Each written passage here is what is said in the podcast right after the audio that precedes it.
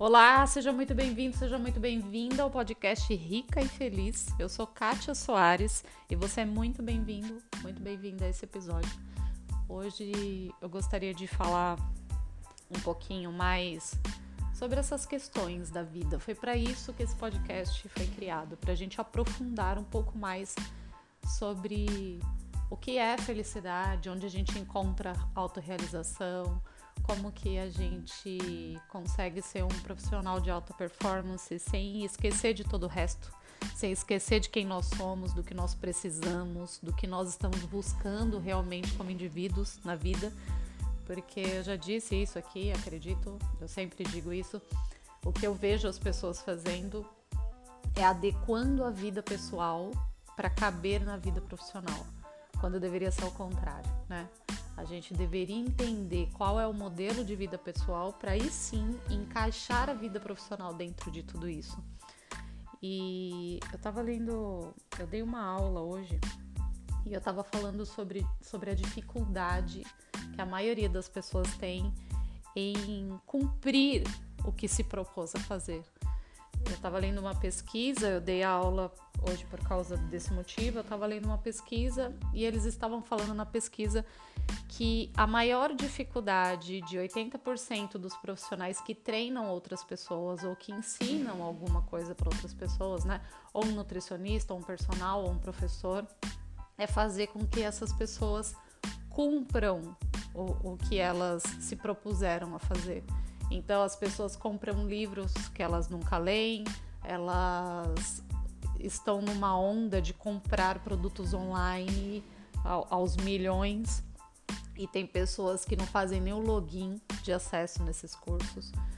É capaz que você tenha algum aí engavetado que você não lembra nem mais a senha, não lembra nem por que, que você comprou. E essa síndrome louca de consumir conteúdo, nós estamos, nós estamos na era da informação, né? Tá todo mundo, tá tudo muito acessível tá tudo muito fácil de conectar, de encontrar, de buscar. Isso faz com que aumente o nosso grau de ansiedade, lógico, porque quando a gente desperta por um número de possibilidades que, que existem no mundo, a gente paralisa. O normal do ser humano é esse, né? Se você vai se servir no horário do almoço e tem muitas opções, você acaba ficando na dúvida do que escolher. É... Isso já é da gente, né? Então, neste momento onde a gente está tendo acesso a, a, muita informação, o grande exercício é entendermos que não dá para ser todas as coisas, que nós vamos ter que tomar decisões e fazer escolhas. Fazer escolhas nunca foi fácil, porque a gente tem que entender também que toda escolha é uma renúncia também. Quando você decide ser mãe, você está abrindo mão do seu tempo quando você decide não ser mãe, você está abrindo mão da experiência em ser mãe, e isso para tudo na vida, né? Sempre foi uma dor para o ser humano ter que abrir mão por não saber se ele está tomando a melhor decisão.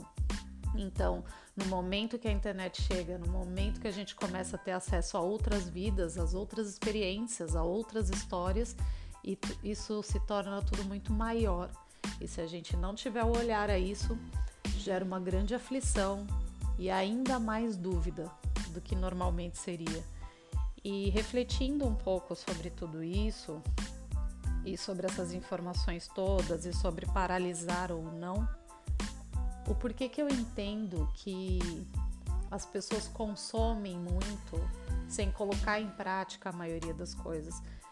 Deixando de lado que esse é um problema que sempre existiu, mas pensando hoje é, nessa questão mais emocional, mais comportamental e esse e, e essa avalanche de, de informação, de acesso e tudo mais, por que, que a gente deixa de fazer, né? Existe uma cobrança muito grande pela excelência, muito grande para sermos alta performance em tudo na vida. E o que eu chamei, o que eu fiz o convite aqui logo no início é para a gente estar nesse exercício de entender que não poderemos viver todas as vidas em uma, né? Não tem como viver todas as profissões, não tem como se relacionar com todas as pessoas. Então, a gente tem que ter uma postura madura emocionalmente falando de aprender a fazer escolhas e bancar essas decisões. Agora, no momento, pensando no que eu sempre digo, de processos automatizados, da gente não refletir sobre quem nós somos, de nós não fazermos nossos exercícios emocionais e de deixar que esse processo de automatização social seja inserido de cada, é, cada vez é, de uma maneira cada vez mais é, agressiva e presente na nossa rotina, no nosso dia a dia, isso faz com que fique tudo muito pesado, isso faz com que tudo fique muito desgastante, porque a gente começa a viver as vidas que não são as nossas, que não deveriam ser a nossa. Porque se você está, você está sem conexão com quem você é, sem conexão com as suas com as respostas que você precisa, sem conexão com o que realmente você está buscando para sua vida, tudo começa a ficar muito pesado, porque aí você só vai correspondendo à expectativa alheia, você só vai preenchendo os espaços que são disponibilizados para você.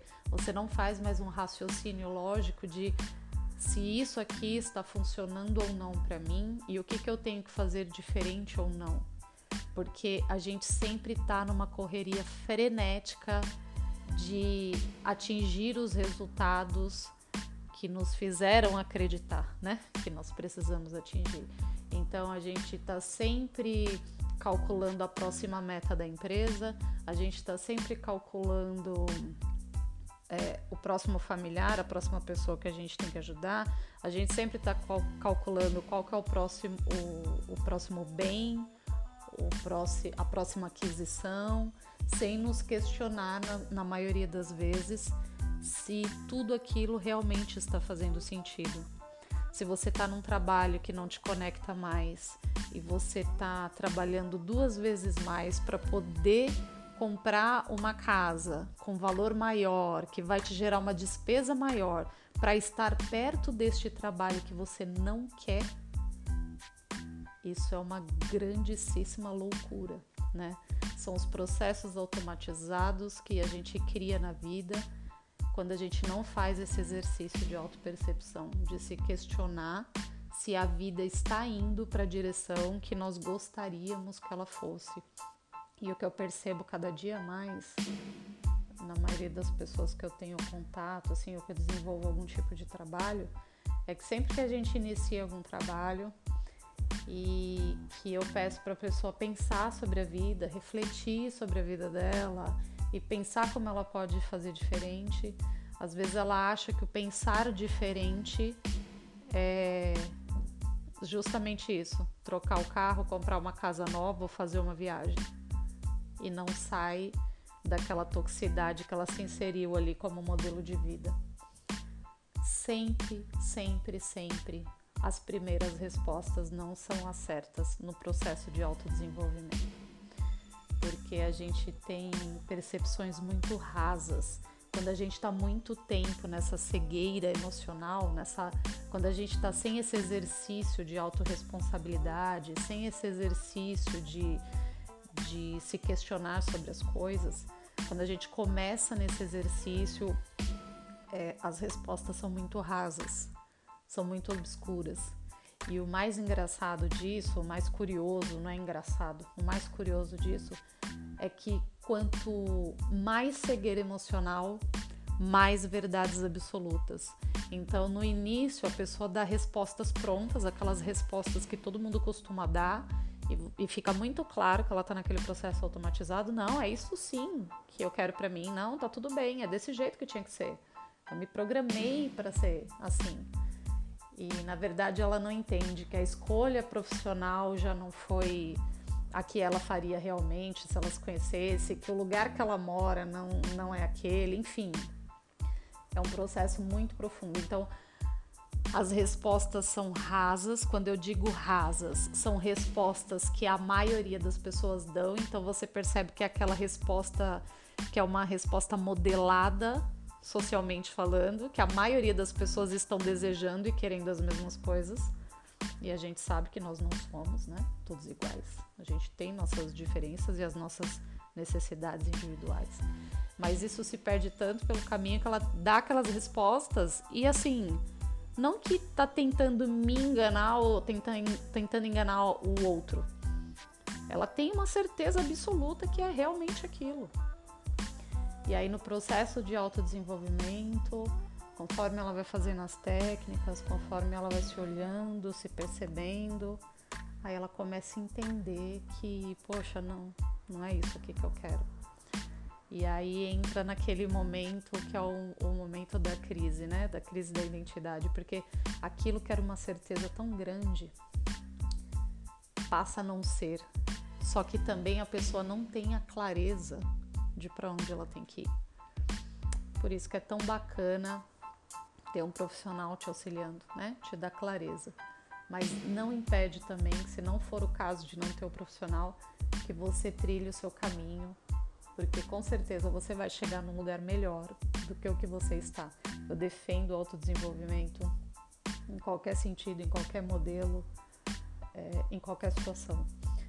Então, esse exercício do se olhar ele nunca vem uma resposta muito certa, muito clara e, e, muito tranquila. Não é. É um processo de dúvidas, é um processo de insegurança, é um processo de incertezas, de medo, mas que as pessoas precisam saber que isso faz parte da caminhada e que se passar, se a pessoa transcender isso, conseguir passar por essa fase, existe um mundo maravilhoso, divino, espetacular, abundante, cheio de oportunidades. E são aqueles momentos que a gente olha para trás e se pergunta por que não começou essa caminhada antes, né? É, Robert Hailing, que é uma pessoa que eu consumo muito conteúdo dele, é, ele diz que na ausência de metas definidas, nós nos tornamos fazedores de atividades de rotina e a gente fica nessa, nessa atividade de rotina trivial até que nos tornemos escravos disso. É exatamente esse processo de automatização. É, desculpa, esse processo de automatização que eu falei. A gente está tão inserido na rotina, a gente está tão ocupado de atividades de rotina que a gente não se questiona mais. Né? É, alguns lugares que a gente desenvolve atividade profissional ocupa tanto o nosso tempo, a nossa mente, a nossa energia, que não sobra tempo para pensarmos em nós mesmos. Então precisamos estar atentos a tudo isso. Fala, poxa, Kátia, mas que preguiça, não quero, vale a pena pensar em tudo isso. Eu costumo dizer que autoconhecimento ele não te ele não te livra dos problemas. As coisas ruins não deixam de acontecer na sua vida, as pessoas não vão deixar de morrer, as pessoas queridas, você não vai deixar de ficar doente, não vai deixar de ter oscilação emocional. O que muda é a maneira com que você aprende a se relacionar com cada coisa que acontece na sua vida. E entendendo que os momentos ruins virão, eu acredito que o melhor esforço, é, a, a melhor energia depositada é aquela que nós colocamos em grandes projetos para autorrealização. Porque se a gente criar essa cultura, esse modelo mental de conquista, de querer viver as melhores coisas, de querer viver o melhor para nossa vida, de querer desempenhar o nosso melhor papel em cada setor, se a gente desenvolve esse instinto de colecionar bons momentos, esses bons momentos tornam a vida incrível. E essa, essa sensação de momentos incríveis, essa sensação de momentos de realização, de felicidade, faz com que a gente queira voltar para a vida nos momentos de crise. Então, no momento que você não tá legal, no momento que tiver tudo muito difícil, nos momentos que você se questiona sobre algumas coisas e tem que se desenvolver evoluir através de alguma dor muito profunda na sua vida. essas coleções de momentos felizes, essas coleções de, de vida incrível, essas, essa coleção de, de momentos de êxtase que você conseguiu acumular te fortalecem para que você volte para o jogo, para que você volte para o trilho, para que você queira continuar a sua caminhada de coisas incríveis para realizar e para viver. Isso é o que eu acredito, isso é o que traz sentido para mim, isso é o que eu vejo trazer sentido para muitas outras pessoas, porque os momentos difíceis virão. Mas quando eles vierem, a gente precisa de bons motivos para passar por eles. Se você tem uma vida que já é difícil diariamente, se você já tem uma vida que não te faz feliz, se você já tem uma vida que você não se sente útil, que você não se sente um realizador, que você não passe por momentos de flow e de êxtase. A hora que a crise vier, ela pode vir forte e aí você pode não aguentar o tranco. E aí a vontade de voltar não vai acontecer porque ela não fará sentido, né? Então, não é nenhuma fórmula milagrosa para se livrar de problemas, mas é sim um caminho de enriquecimento, de evolução e de menos dor, sim. Porque por, com autoconhecimento a gente não potencializa as dores que surgem. Quando a gente não se conhece, a gente passa pelos processos de desafios e de dor sentindo muito mais dor, porque a gente não sabe lidar com isso e fica tudo muito pior.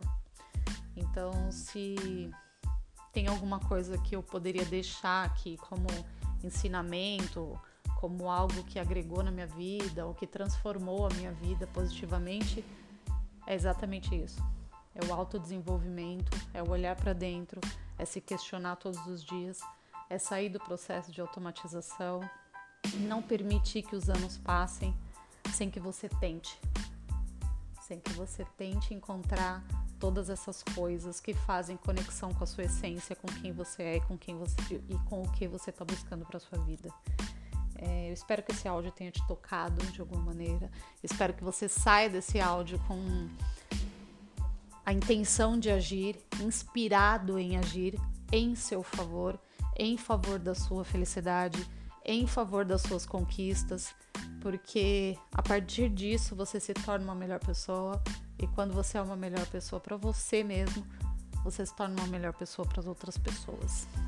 E é desse jeito que eu acredito que nós vamos transformar o mundo num lugar muito mais legal. Um beijo. Esse foi o podcast Rique Feliz. Eu sou Kátia Soares. Te convido para acompanhar o conteúdo nas redes sociais. É, Instagram é Mulheres de Sucesso, underline Kátia Soares com K. Facebook Kátia Soares, líder pessoal. Estamos no YouTube também. Tem podcast de quinta-feira. Tem um monte de conteúdo legal. E você é sempre muito bem-vindo para acompanhar, interagir, deixar sugestão e os seus comentários. Um beijo e a gente se encontra.